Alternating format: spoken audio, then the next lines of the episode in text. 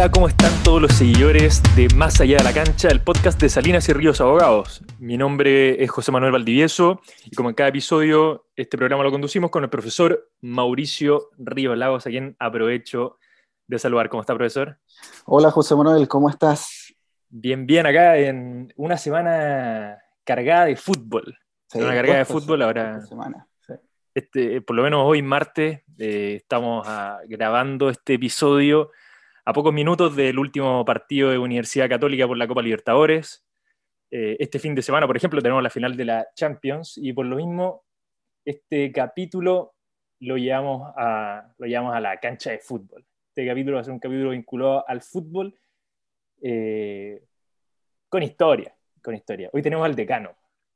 Qué, mejor que tener el decano, ¿ah? qué, mejor que tener tradición, eh, prestigio, y, para que nos cuente un poco del decano y también su historia, no solamente del equipo, sino que también la historia que lo llevó a, la posición en que actualmente está.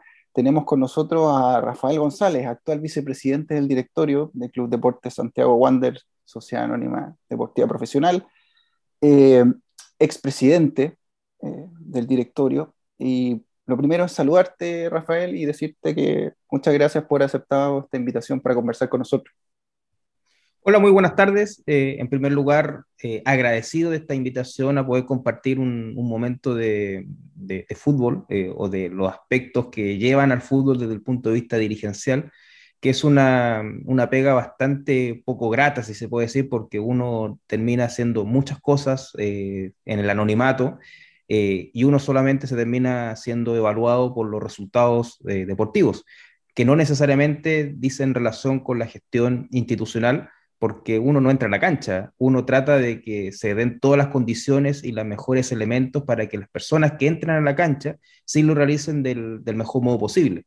Pero el resultado eh, de, ese, de lo que ocurre dentro de la cancha es lo que termina evaluando a la institución completa y uno forma parte de eso. Y, uno está dentro de esto eh, asumiendo esa realidad, que uno va a ser evaluado por esos resultados, pero, pero también es bueno conversar eh, todas eh, aquellos aspectos que permiten eh, nutrir esa actividad deportiva, porque es algo, por lo menos a lo que estamos dentro, bastante entretenido, bastante apasionante. En el caso mío, yo he sido toda mi vida un, hincha de Wander, yo voy a cumplir eh, en el mes de julio 30 años de socio de la institución, mi papá tiene 60 años de socio, no hemos pasado la vida entera al, al lado de, de, Santiago Wander, no solamente nosotros dos, sino que mi familia entera. Mi mamá también era hincha, eh, era socia, mi hermano que vive en Calama y que la distancia, a pesar de, de ellos, sigue siendo socio. Y nos motiva como algo familiar. Y, yo, de hecho, recuerdo desde muy chico, desde muy, muy infancia, eh, haber acompañado a Wander en los partidos de, del día domingo, del fin de semana, ya sea de local o, o de visita, en la medida que mi papá nos podía llevar al estadio. Así que es algo bastante entretenido y sobre todo cuando uno pasa de ese rol de hincha al rol dirigencial, que es algo bien, bien distinto, porque uno tiene que colocarle la pelota al piso y tratar de tener una, una cuota de objetividad en algo que es muy pasional, porque la razón y el corazón a veces es difícil de poder eh, separar, pero en este caso hay que hacerlo. Qué notable, Rafael. aprovecho de saludarte también y, y preguntarte, por eso mismo que tú mencionabas el, paso de ser hincha a dirigente. Eh, no sé si no, nos puedes contar a nosotros y también a los seguidores. Eh, sí, por supuesto. Eh, ¿cómo fue, esa etapa, la transición? ¿Cómo llega un hincha a ser dirigente?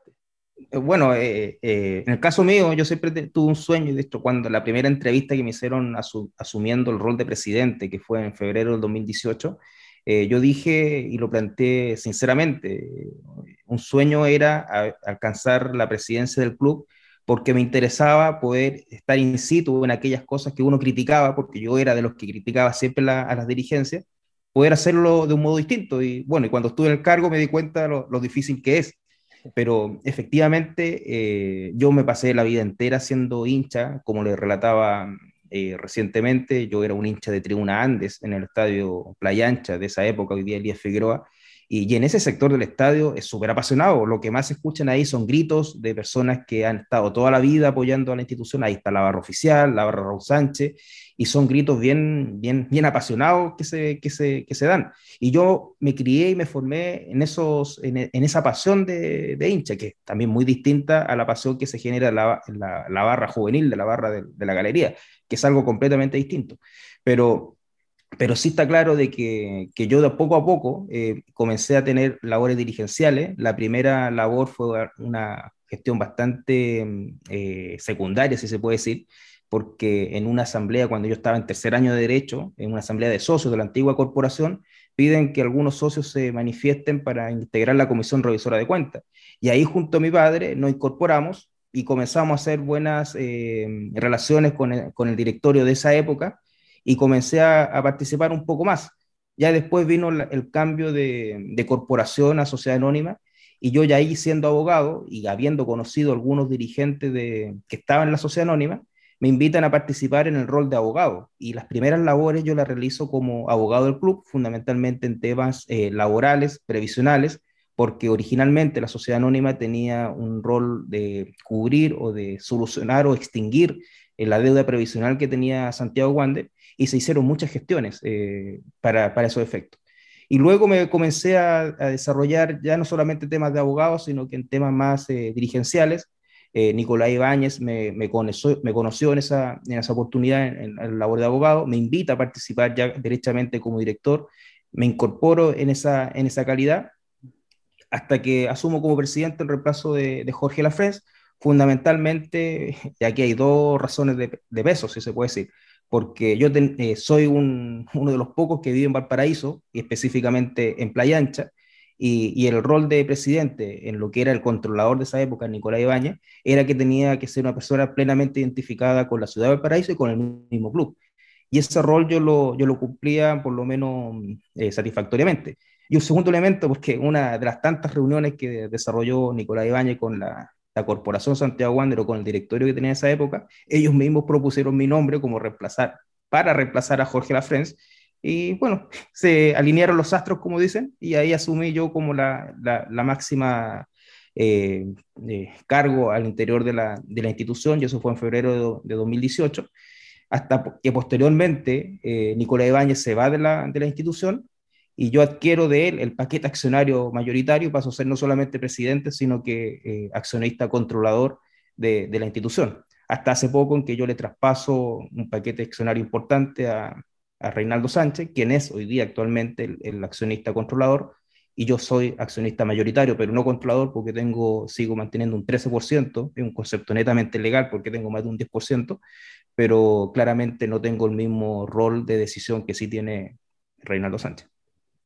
Rafael los comentaba esto de, las del hincha, eh, una relación especial que tiene el club con los hinchas. Eh, tú, obviamente, ahora viéndolo ya desde, el punto de vista eh, del directorio, como dirigente, ¿qué se hace para, para, para incorporar a nuevos hinchas en una ciudad como, como Valparaíso? ¿Qué se hace para, también para mantener al hincha fiel que ha estado? En, ¿Cuáles son las medidas que ha estado tomando Santiago Wanderers para, eh, para seguir involucrado e incorporando a los hinchas en general? Bueno, es una pregunta bien compleja de, abordar porque querámoslo o no, y como lo acabo de señalar, eh, Wander es una institución que, que, apasiona mucho a la gente que la, que la sigue. Eh, es una institución que es muy distinta, por ejemplo, y con todo el respeto que me merecen las instituciones que voy a nombrar, instituciones como Anechea, como Santa Cruz, que son instituciones más pequeñas y que no generan el efecto expansivo en la comunidad como sí lo genera Santiago Wander. Una situación parecida se podría ocurrir, por ejemplo, en Calama, con Cobreloa o con, eh, o con, o con otro caso como Curicó, que he estado en la ciudad de Curicó, que genera una pasión bien, bien local, sí. Pero en el caso de Wander, no solamente es la ciudad de Valparaíso la que en su conjunto se compenetra con, con su equipo deportivo que es representativo, sino que hay muchos wanderinos alrededor del mundo. Y eso lo hace un, tiene un sello bastante eh, peculiar. Tanto es así que nosotros tenemos una base de socios que es bien, bien alta. Nosotros en este minuto tenemos 6.200 socios, que es algo bastante llamativo porque no todos los clubes tienen esa cantidad de cantidad de socios, a pesar de que la, la circunstancia o el momento deportivo no es, el, no es el más adecuado. Pero así como participan a través de la calidad de socio, porque esa calidad de socio les permite ir al estadio en condiciones eh, de gratuidad, porque el socio tiene el beneficio de ir gratis al, estadio, pagando su membresía, por supuesto, eh, también se tienen que generar otras instancias de participación.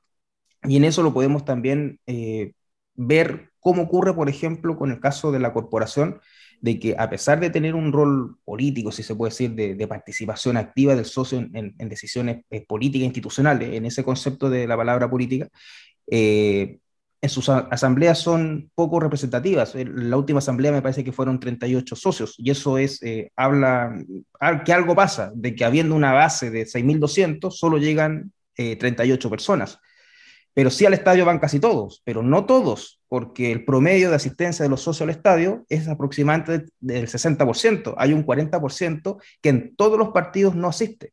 Entonces, algo ocurre que se van rotando y que no todos acuden directamente al estadio. Pero sí comparto que tienen que haber mejores instancias de participación. Yo me acuerdo que durante mi gestión como presidente tuvimos la, la posibilidad de crear el Consejo Asesor Ciudadano, en la cual no solamente invitábamos a entidades representativas de la ciudad de Valparaíso, como eran los bomberos, como era la Armada, como eran otros grupos intermedios, eh, como las universidades, sino que también a representantes de los socios, fundamentalmente de los socios, para que pudiesen manifestar su opinión. Hay otros clubes que sí lo hacen también esto, eh, que hacen consejos de hinchas, que no son vinculantes, pero que sí les permiten tener la opinión de ellos. Yo creo que ese tipo de instancias las tenemos que seguir perfeccionando. Lamentablemente el tema de la pandemia vino a limitar muchas de estas actividades eh, o muchas de estas gestiones, pero yo creo que ahora que ya estamos saliendo poco a poco se pueden ir retomando. Incluso cuando Nicolás Ibáñez eh, se va, eh, él decide traspasar en parte las acciones a, los socios y lamentablemente no se pudo lograr eh, la totalidad del objetivo o la totalidad de la meta. Solo se traspasó un 23%, pero eso significó que 1.900 socios pudiesen tener la calidad de accionista. Eso hubiera permitido una mayor participación en las decisiones institucionales, pero lamentablemente no se logró el, total, que era llegar prácticamente a los 8.000 socios accionistas que pudiese tener en, esa, en ese momento. Pero hay algo sí que es un, punto eh, permanente, o que es el hecho de que al, socio más le preocupa el resultado deportivo o lo que ocurre con Wander en la cancha. En ese contexto, cualquier cosa institucional o de gestión administrativa pasa a un segundo plano porque al Wanderino le interesa que Wander gane. Si Wander gana, va a poder tener mayor participación. Y eso también uno lo compara en el año 2019, cuando yo estaba siendo presidente y Wander asciende, nosotros teníamos un promedio de asistencia al estadio de 9.500 personas, lo cual también está por sobre la media. Eh, el último partido de, local antes de, lo ocurrido en, octubre del 2019, que fue un partido con Cobreloa que ganamos 5-2, tuvimos una asistencia de 16.000 personas, de tal manera que lo que demuestra de que si hay buenos resultados deportivos, el hincha se entusiasma, el socio se entusiasma y acude en masa.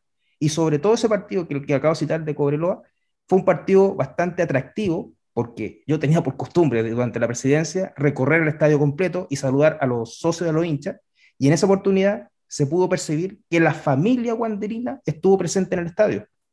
Eran los papás con sus hijos, hijos pequeños, los que acudieron al estadio y se fueron felices porque ese día Wander ganó y prácticamente consolidó su ascenso a primera división antes de, lo que, de los partidos que, que venían. Y, ese tipo de resultados de participación en el estadio de la familia guanderina es lo que tenemos que tratar de incentivar. Pero para eso, el punto inicial es que tenemos que tener buenos resultados en cancha. Sin resultados en cancha, todo lo demás no sirve.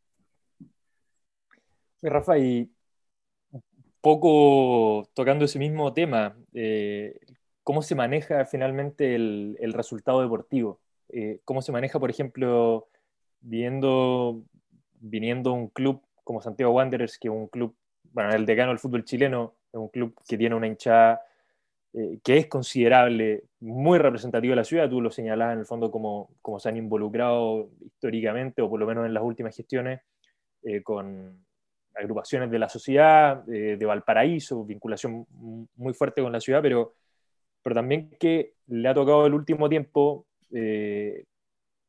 momentos complejos desde el punto de vista deportivo, hoy están en la segunda categoría, eh, justo también posterior a, una pandemia, que me imagino desde el punto de vista eh, del club eh, es complejo, en el fondo ya lo han manifestado casi todos los clubes.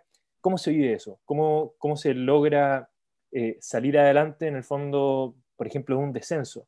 que son situaciones complejas.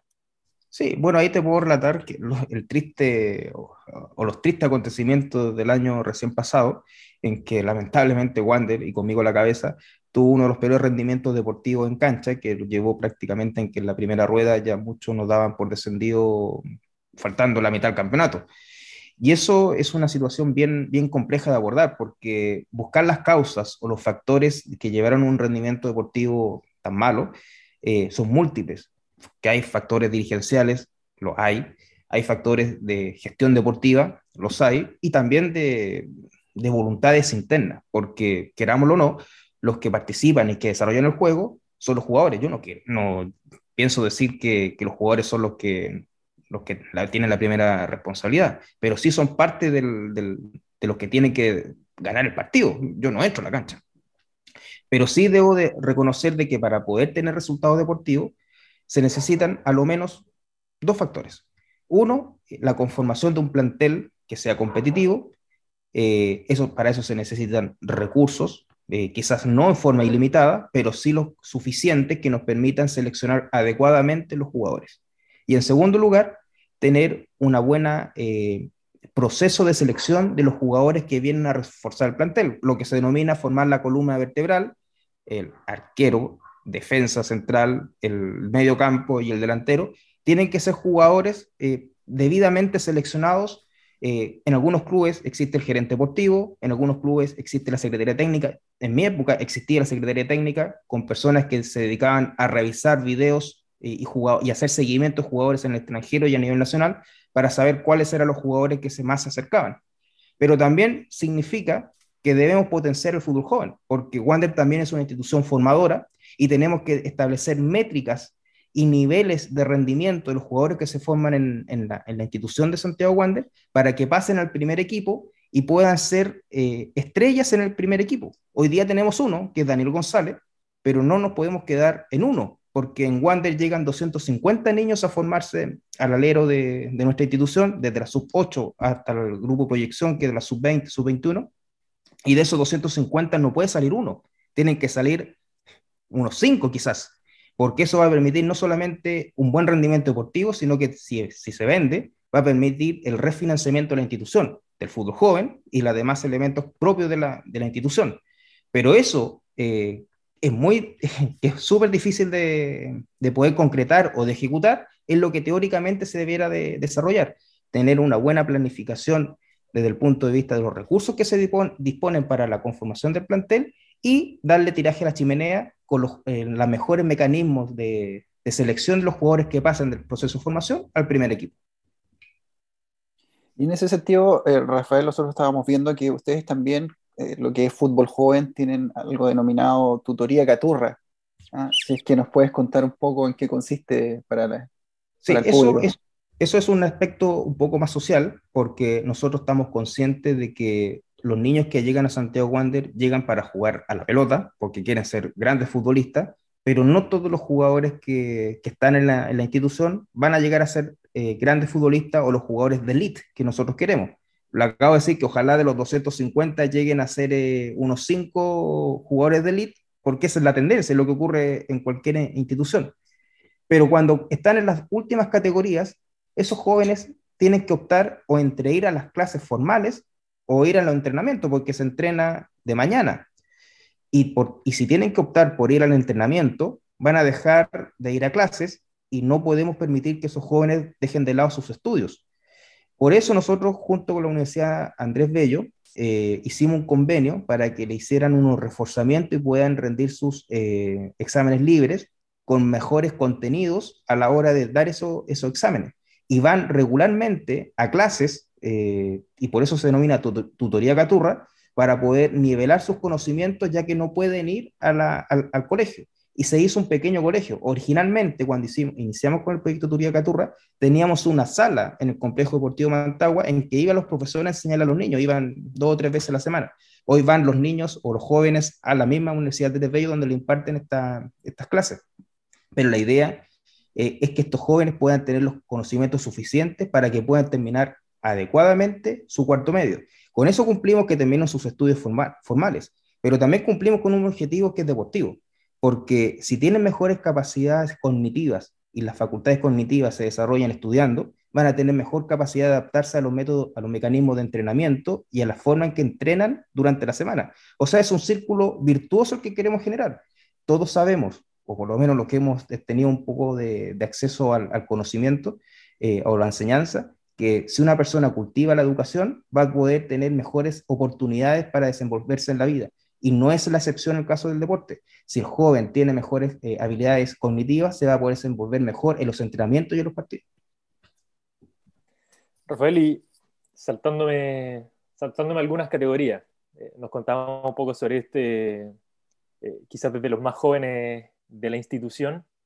Te quiero preguntar de, de las viejas glorias de la institución. ¿Cómo, cómo trabaja hoy Santiago Wanderers, por ejemplo, con, con los ídolos, los exjugadores? ¿Existe alguna especie de, de, convenio, algún eh, seguimiento quizás con, con, exjugadores, que se ha visto en algunos clubes a nivel mundial.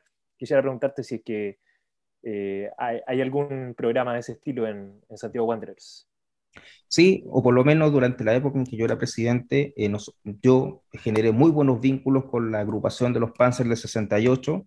los Panzers del 68 es quizás el grupo de jugadores más exitoso que ha tenido la institución. El, campeonato en 1968 se lo dominó Panzer por lo aguerrido que era ese equipo y logramos mantener una buena fidelidad, hacíamos actividad en conjunto, ellos iban a enseñar a los jugadores nuestros para que pudiesen tener ese, ese conocimiento de cómo en el pasado lograron, eh, solamente con garra, con buena técnica, con un honor y espíritu de sacrificio, sacar adelante una institución y sacarla campeón. Y Wander, el Wander de esa época reconocido hasta el día de hoy como el mejor equipo de la historia de nuestra eh, institución, de los 230 años de la institución. Pero así como están ellos, existen otros jugadores que a lo largo de la historia han dejado una huella. Y nosotros, eh, por lo menos, tratamos de generar convenios para que ellos puedan ir al estadio, para que puedan ser debidamente reconocidos.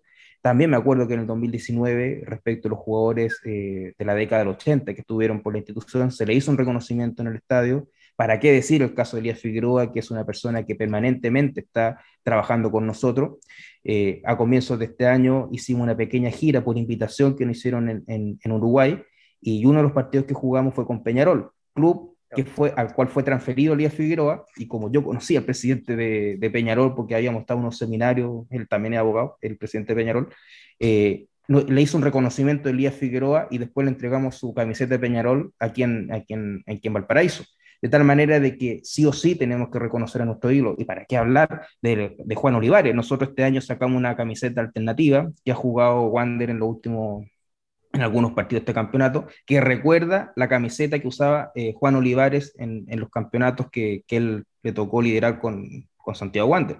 Entonces, sí o sí estamos haciendo gestión eh, con los ex eh, jugadores de la institución, porque sabemos que ellos son parte de la historia. Ellos forman parte de la historia más exitosa de Santiago Wander y no podemos olvidarlos, porque olvidarse significa que no estamos capacitados para, para gestionar eh, la, institución. Ellos eh, cultivaron la historia de Santiago Wander. Y ahí, también un poco cambiando dentro, cambiando el tema, eh, ¿cómo está el fútbol femenino en Santiago Wanderers? ¿Cuáles son, cómo está actualmente? Hay una ley que, que va a entrar en vigencia en unos meses más de profesionalización ¿Cómo lo, va, cómo lo está abordando Santiago Wander con los cambios que se vienen? Bueno, es una situación bien, eh, bien especial. Eh, el fútbol femenino está avanzando a pasos agigantados hacia la profesionalización. La profesionalización implica no solamente la existencia de un contrato de trabajo que una a la futbolista con la institución, sino que también en las adecuadas condiciones para desarrollar la actividad deportiva. Y eso antes de entrar a de la vigencia de la ley es que hemos tratado de ir perfeccionándolo del, mejor modo posible, que tengan indumentaria, que tengan canchas de entrenamiento, que sean canchas de pasto, que tengan luz eh, artificial, porque como muchas de ellas trabajan, tienen que eh, venir a entrenar después de las 6 de la tarde y en invierno eh, está oscuro ya a esa hora que tengan la posibilidad de tener un bus de acercamiento para llegar al, lugar de entrenamiento, que los días de partido en su época, lo hacíamos, en, mi época más bien, lo hacíamos en el Estadio Playa Ancha y, eran en unas condiciones muy parecidas a lo que era el fútbol masculino. Eh, en, resumidas cuentas, eh, que sea lo más eh, avanzado posible o en las condiciones más igualitarias a lo que es el fútbol eh, masculino. Pero eso no significa que la tarea quede ahí, por el contrario, tiene que seguir avanzando. Y tiene que seguir avanzando en la posibilidad de generar recursos para el fútbol femenino, porque si no se generan recursos, difícilmente se pueden financiar todos los aspectos que le estoy señalando.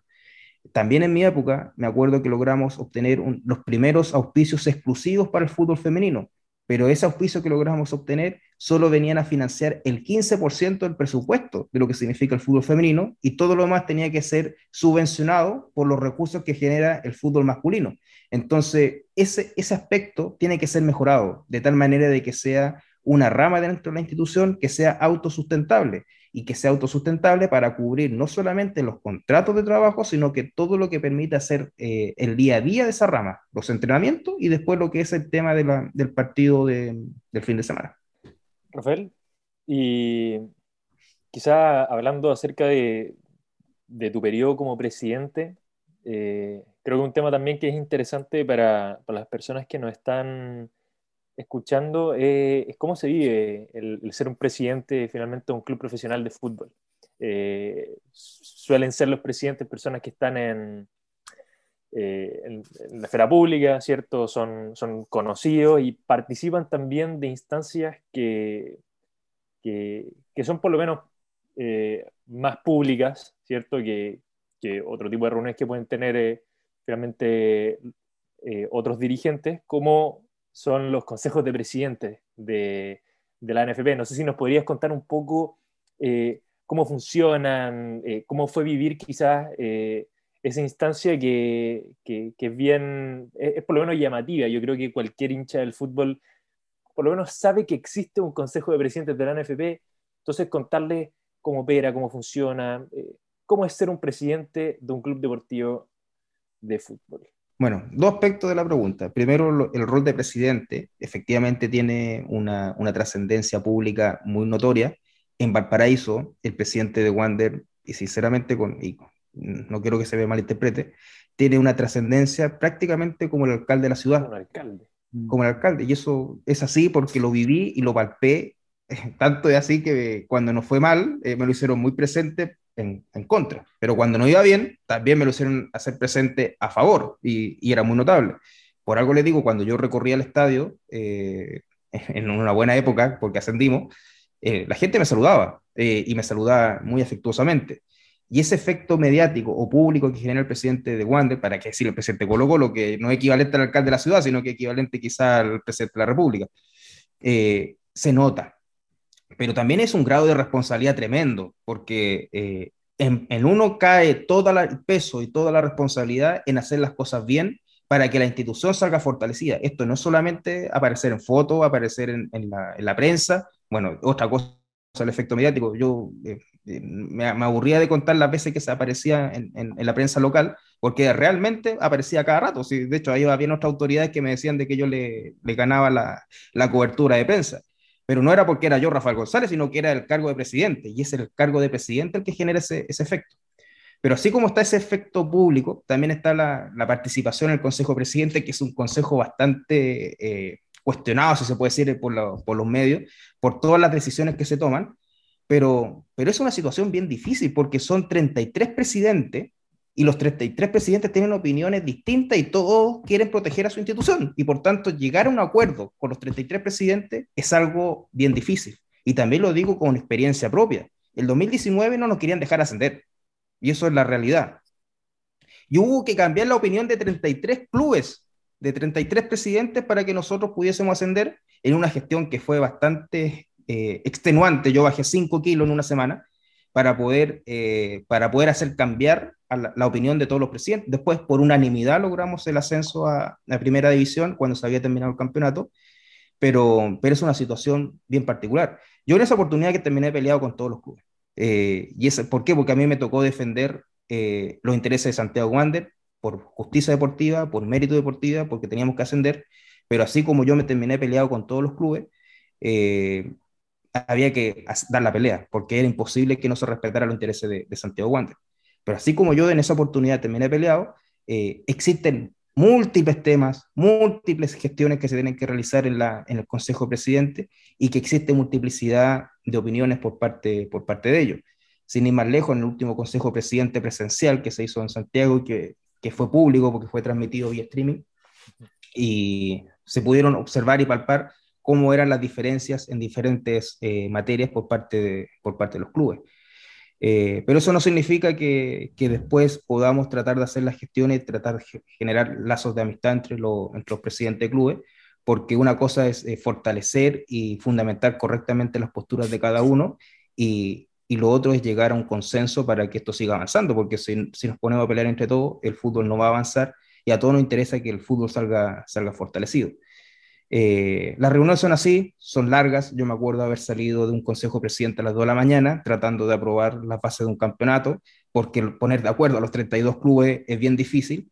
Y, los consejos parten a las 11 de la mañana y ese día termina a, las 2. Y, y, eso es prácticamente a veces algo muy, muy recurrente. No es que nosotros vamos solamente a tomarnos una tacita de café y tratar de, de hacer las cosas a la pinta nuestra. Hay harto trabajo y, en la NFP, por lo menos en la gestión que yo veo del tema interno, más allá del directorio, eh, los gerentes de liga, eh, las personas que están a cargo de la unidad de control financiero, los órganos jurisdiccionales, eh, diversos, las diversas comisiones, hay mucho trabajo. Es el trabajo anónimo que se realiza para que el fútbol pueda existir si, si esto no, no es como llegar eh, al día domingo para que el partido se desarrolle. Es harta, harta pega y todos los presidentes estamos conscientes de esa gran cantidad de pega que se realiza.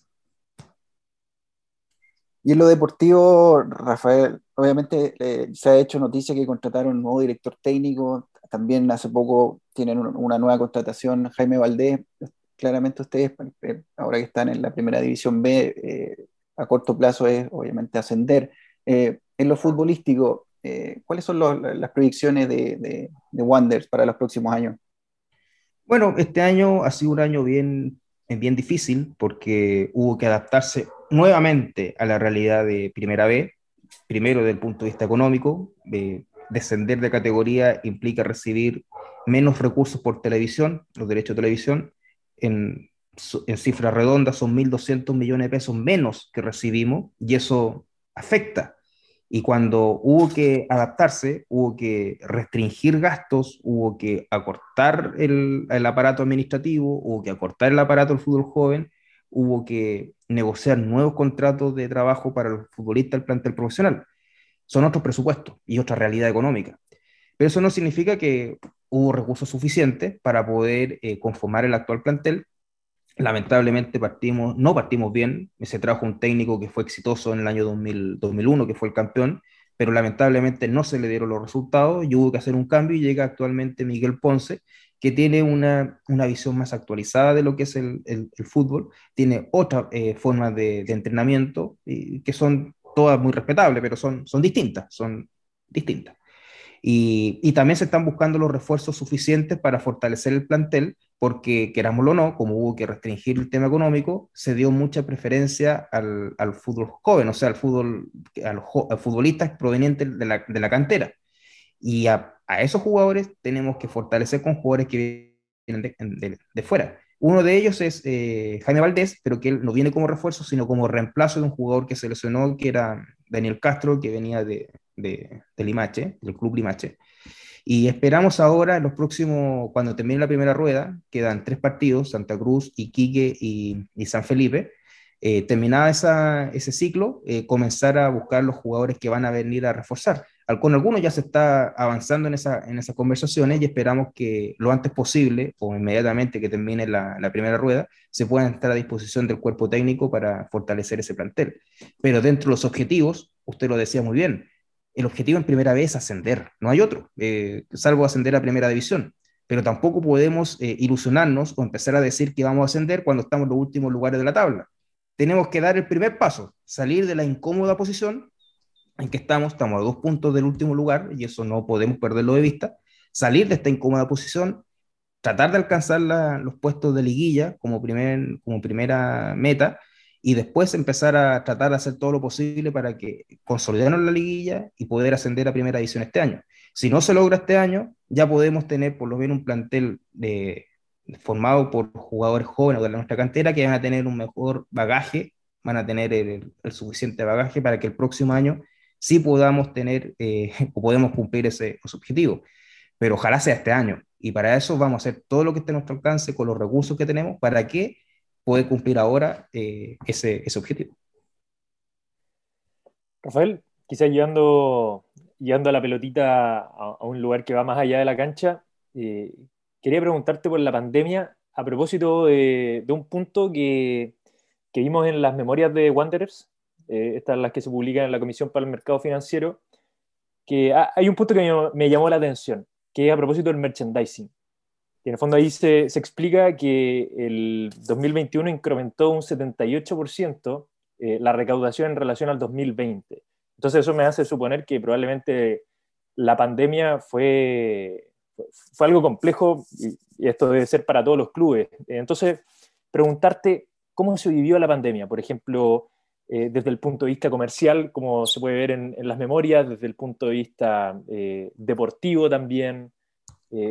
¿Cómo, ¿Cómo salió adelante Santiago Wanderers?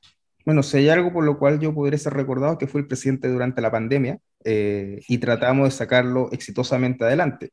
Wander fue una de las primeras instituciones que logró tener un acuerdo con sus jugadores y, jugadores y funcionarios de planta eh, con los sueldos más altos para poder disminuir sus remuneraciones y poder mantener eh, los contratos de todos los trabajadores intactos sin entrar a la ley de protección del empleo, que era algo muy común, no solamente en, los demás clubes, sino que en todas las empresas que empezaron a ver eh, disminuido sus posibilidades de ingreso.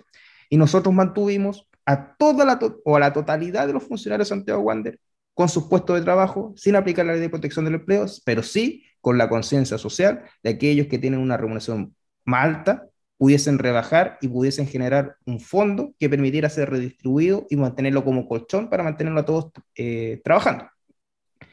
Pero de que se notaron esos efectos, se notaron. Uno fue el tema de, de, la tienda comercial, el merchandising, como usted bien señala, porque la tienda y la sede social se cerró. En esa época nosotros no teníamos avanzado el tema de la, del comercio electrónico. Eh, con ocasión de eso, sí lo pudimos empezar a perfeccionar, pero también estamos sinceros, el público de Santiago Wander eh, tampoco está muy familiarizado con el comercio electrónico y costó que diera sus primeros pasos. Y la mayor cantidad de gente va directamente a la sede y compra esos productos. Durante toda la pandemia eso bajó considerablemente y en forma drástica. Cuando ya volvemos en el 2021 a, tener la posibilidad de vender, sí se nota la diferencia eh, que la gente acude nuevamente a la tienda comercial pero, pero eso no significó que pasamos gran parte de la pandemia con esos limitados recursos. Y a eso le tenemos que agregar otra cosa. yo en un momento le dije que tenemos 6.200 socios. Antes de la pandemia eran 6, aproximadamente 6.300 y en el peor momento de la pandemia bajamos a 2.500. Y eso también se traduce en, en, una disminución de ingresos. Pero sí quedaron 2.500 socios que se mantuvieron leales pagando sus cuotas eh, en forma estricta y a ellos solamente palabras de agradecimiento porque en momentos difíciles estuvieron al lado de su, de su institución, porque tienen en su ADN. Ese es el socio. Eh, pero el otros, por una razón eh, muy justificable, no pudieron seguir pagando porque también tuvieron problema económico. Eh, y ellos después volvieron cuando se normalizó la situación. Entonces Wander vio disminuir sus ingresos tanto en la tienda comercial como en la línea de ingresos de, de los socios, donde no vio disminuido, pero sí hubo algunos eh, auspiciadores que, quisieron negociar, pero que al final fueron muy pocos, muy, muy marginal esa, esa posibilidad, y casi todos los auspiciadores eh, se mantuvieron intactos. Y en eso yo también he sido súper agradecido de, la totalidad de los auspiciadores, porque Wander también destaca por una gran cantidad de apoyo en, en auspicios. Nosotros generamos eh, aproximadamente en forma anual 700 millones de pesos por, ese, por ese concepto que es una cifra alta y quizás la más elevada en primera vez. Está dentro, yo diría que de la cuarta a nivel, al, nivel de, de, toda la industria del fútbol chileno. Eh, y eso también demuestra o viene a avalar que somos una institución eh, popular, porque los, auspiciadores están donde hay más público, donde, hay más, donde se pueda generar mejor el producto o vender mejor el producto. Y eso eh, también se notó durante la pandemia. Rafael, quizás cambiando un poco el tema, Bueno, en los últimos episodios de Más allá de la cancha tuvimos la posibilidad de hablar, eh, bueno, hablamos acerca del caso de, Byron Castillo, que ya te lo mencionaremos más adelante, eh, pero también de justicia deportiva, eh, especialmente respecto a la justicia en el fútbol, comentando un poco acerca de cómo funciona, algunos órganos, la figura del TAS. y es precisamente acerca de eso que quería preguntarte, porque Santiago Wanderers estuvo en, eh, en un caso que, por cierto, fue exitoso, de que se tramitó ante el TAS, ante el Tribunal de Arbitraje Deportivo, que fue el caso de Ronnie Fernández, ¿cierto? Entonces quería preguntarte, eh, tu, en el fondo, invitarte a que nos cuentes a nosotros y a los seguidores de Más Allá de la Cancha cómo se vivió el caso de Ronnie Fernández desde la perspectiva como presidente y también eh, como abogado, que obviamente es muy ilustrativo un caso concreto ante el TAS. Sí, mira, efectivamente es un caso bien entretenido desde el punto de vista doctrinal, académico, para los abogados que no, nos interesa el tema, el tema del fútbol, ver las resoluciones del TAS eh, es algo súper eh, atractivo. Pero en el caso particular de Santiago Wander, quizás tenemos que retrotraernos un poco más atrás, porque eh, para desarrollar un buen juicio había que tener documentación que permitiera, sustentar ese juicio. Y en el caso de Ronnie, cuando se vendió, se vendió a Deportivo Cali, eh, vendí por 50% de, de, los derechos económicos, el 100% de los derechos federativos para que pueda jugar en nuestro club y el 50% de los derechos económicos. Y, y, la idea era que se respetara cuando se pudiese haber una transferencia. Lo que aconteció es que Deportivo Cali lo transfiere a Bolívar y posteriormente Bolívar lo transfiere a los países árabes, no me, acuerdo exactamente qué, qué, a qué institución pero eh, ahí se quedó mirando al techo, no, no se le respetaron esas condiciones contractuales que se habían pactado y, y más bien el contrato quedó más para un marco o haber sido publicado en algún lado como, un texto bien bonito, pero, lamentablemente eh, había que hacer respetar eso. Y en ese escenario, eh, yo me acuerdo porque redacté ese, ese contrato y tratamos de, de hacer llegar a, a la institución respectiva, que es el, el TAS, que se hiciera valer los derechos Santiago Wander, pero después de bastante tiempo, después de varios años, se logró respetar y acoger la, la pretensión de, de, nuestra institución y se respetó el otro 50% de los derechos económicos que tenía Santiago Wander y recibimos eh, 500 mil dólares eh, como consecuencia de ello. Eh, desafortunadamente no llegó cuando estábamos eh, conformando el plantel del año 2000, 2021 que no le ha permitido tener un mayor abanico de, recursos para la conformación de ese plantel. Pero, pero en el contexto de lo que es la justicia deportiva, sí nos permite revisar de que acudimos ante un órgano jurisdiccional de naturaleza internacional y de, naturaleza también arbitral, que nos permitió avalar y respaldar la, la pretensión que tenía Santiago Wander en cuanto al contrato que había firmado originalmente con, con Deportivo Cali. Pero así como existe esa, esa situación de la, del TAS y de la justicia deportiva, internamente también existen otra, otros órganos jurisdiccionales, eh, el Tribunal de Disciplina, que ve cosas de naturaleza disciplinaria, pero también el Tribunal de, de, Asuntos Patrimoniales, que sí ve cosas parecidas a lo que aconteció con el caso de Ronnie Fernández, pero cuando ocurre a nivel local. Eh, el Tribunal de, de, Asuntos Patrimoniales, entre otras cosas, también vela por el cumplimiento y el respeto de los derechos de formación de los jugadores si un jugador eh, se va de una institución que ha sido la formadora durante toda su etapa eh, y firma contrato profesional con otro club, nosotros podemos acudir ante el Tribunal de Asuntos Patrimoniales para que se respeten esos eh, derechos que tiene la institución formadora, que son aproximadamente 30 mil dólares por año de formación, eh, cuando ha sido ese jugador firmado contrato profesional con otro club. Y jurisprudencia en, en, esa materia existe abundantemente.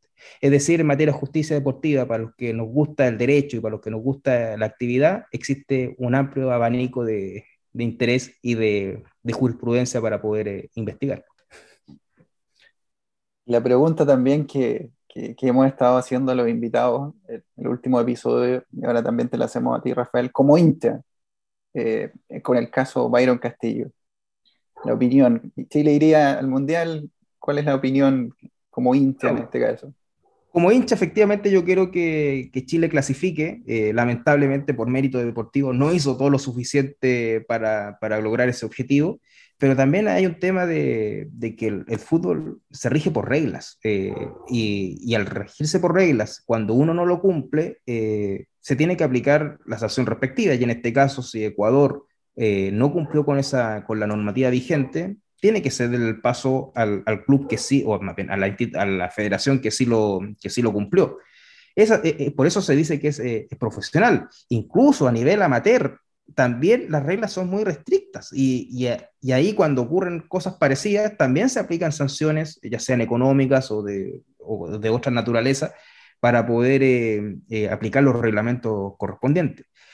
como hincha yo quiero que vaya a Chile y también ya con una visión ya más dirigencial, también vendría a solucionar un tremendo hoyo, económico que hay en la NFP, eh, porque claramente se generan mayores y mejores recursos eh, financieros para, para, cubrir lo que es un déficit por todos conocido. Bueno, entonces, con la palabra de Rafael González Camus, a propósito del caso Byron Castillo, vamos, vamos despidiendo este, este episodio. Eh, ya estamos por cumplir el, primer tiempo, los primeros 45 minutos de una conversación notable eh, con Rafael. Eh, y quizás para cerrar, invitarte, no sé si tienes algún mensaje que, que a los porteños, a los caturros, a, los hinchas de Santiago Wanderers, ahí para ir despidiendo este episodio. Sí, por supuesto. Bueno, primero agradecer la, la, posibilidad de tener este espacio de conversación, de poder hablarle también a los hinchas y socios de Santiago Wander a través de esta, de esta plataforma. Eh, Wander es una institución patrimonial que está muy arraigada con la ciudad del paraíso, que permite vibrar a, la, a, la, ciudad cuando, cuando le va bien, que le lleva la tristeza cuando que está mal, que yo lo he sufrido, que tenemos que quererla, respetarla y valorarla como, como corresponde apoyemos a la institución en momentos difíciles y cuando vengan los, momentos de, triunfo, estemos siempre al lado de ella. Eh, no nos dejemos guiar por, por, malos, eh, malas pasiones, como ocurre, por ejemplo, cuando hay incidentes en los estadios, por ley de violencia en los estadios. Eso solamente viene a dañar eh, a la familia de Wanderina y al mismo club que, se ve expuesto a, a sanciones. Entonces el mensaje es apoyar incondicionalmente a la institución más allá de que hayan diferencias de opinión con la dirigencia de turno. Lo más importante aquí es Santiago Wander. Santiago Wander es, como es patrimonial y como es parte de la esencia de Valparaíso, requiere de todo nuestro apoyo. Incluso si hubiéramos tenido otro espacio para, los efectos económicos de la, de la institución, pudiésemos haber eh, señalado cuál es el efecto tractor para la ciudad. Entonces, cuando le va bien a Wander y se generan las condiciones adecuadas, también le va bien a Valparaíso. Y Wander, como están identificados con Valparaíso, eh, le tiene que ir bien porque eso le va a permitir tener un momento de alegría a la ciudad. Queda entonces pendiente eso para el, segundo tiempo de esta conversación, que será en otra ocasión, el club y la ciudad. Ya, muy bueno. Entonces, le damos las gracias a todos quienes han escuchado hasta el final este nuevo episodio de Más Allá de la Cancha, el podcast de Salinas y Ríos Abogados. Me despido yo, José Manuel Valdivieso. Eh, muchas gracias, Rafael, por, por ser parte de este nuevo episodio. Profesor, el profesor Mauricio Ríos Lagos, me aprovecho de despedir. Notable episodio, como cada semana. Notable episodio. Eh, muy interesante la conversación con Rafael y no queda nada más que agradecerle por haber eh, compartido unos minutos con nosotros y darle eh, un poco más de vitrina, de conocimiento de lo que está haciendo actualmente Santiago Wanderers, un club tan importante, el decano del fútbol chileno. Así es. Bueno, será entonces hasta la próxima semana con un nuevo episodio de Más allá de la cancha. Nos vemos.